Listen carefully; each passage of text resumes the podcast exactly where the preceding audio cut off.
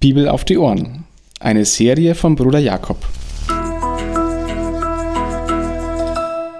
Eine Begleitung zum Bibellesen, um die Bibel, das Wort Gottes, zu entdecken und täglich besser kennenzulernen. Wir befinden uns weiterhin mitten im Gebet.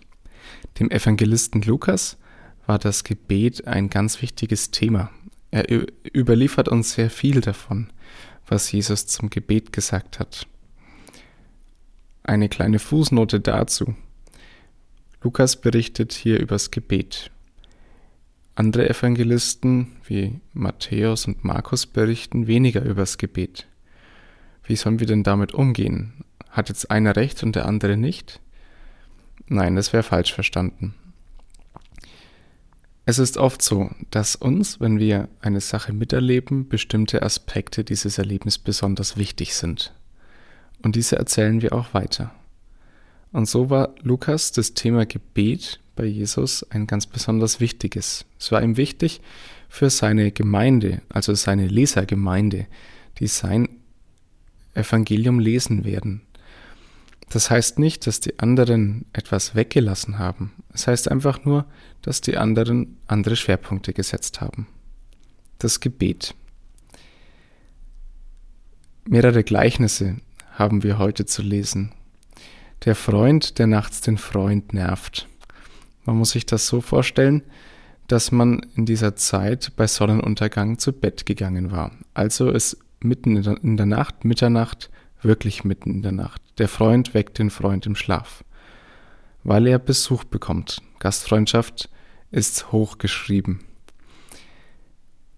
Und man reiste damals auch bei Nacht, also ist es gar nicht ungewöhnlich, dass der eine von einem Gast nachts auf Reisen aufgesucht wird und dann zu seinem anderen Freund geht und von ihm Hilfe erbittet. Was will uns denn dieses Gleichnis sagen? Das ist auch der erste Gedanke für heute. Ein Freund bittet den Freund. Gott ist unser Freund.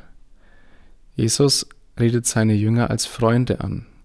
Das ist doch ein ganz schön starker, ein ganz schön starkes Zugeständnis Gottes uns Menschen gegenüber, dass wenn wir seine Jünger sind, ihm nachfolgen, Gott als Freund anreden dürfen. Wir dürfen ihn nerven.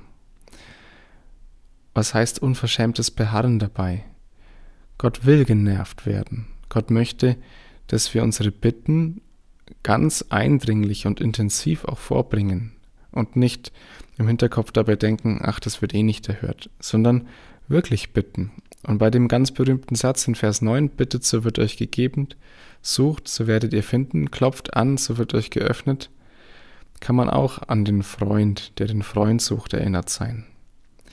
Und zuletzt noch, das Gleichnis von dem Vater, der seinem Sohn was Gutes vorsetzen möchte und sicher nicht irgendetwas Böses, was Schlange und Skorpion auf jeden Fall bedeuten, sagt Jesus am Ende noch, ihr, die ihr Böses seid.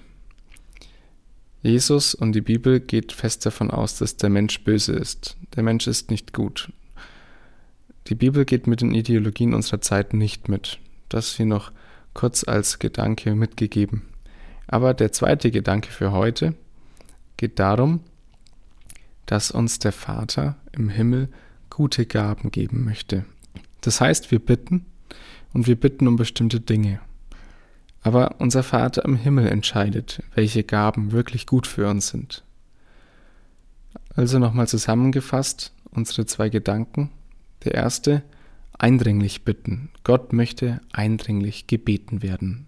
Und der zweite Gedanke, der Vater entscheidet, was unsere Gaben sind, die guten Gaben, die wir brauchen und die wir nötig haben. Er entscheidet, aber diese Gaben sind wirklich gut und meistens sogar über unseren Bedarf hinaus.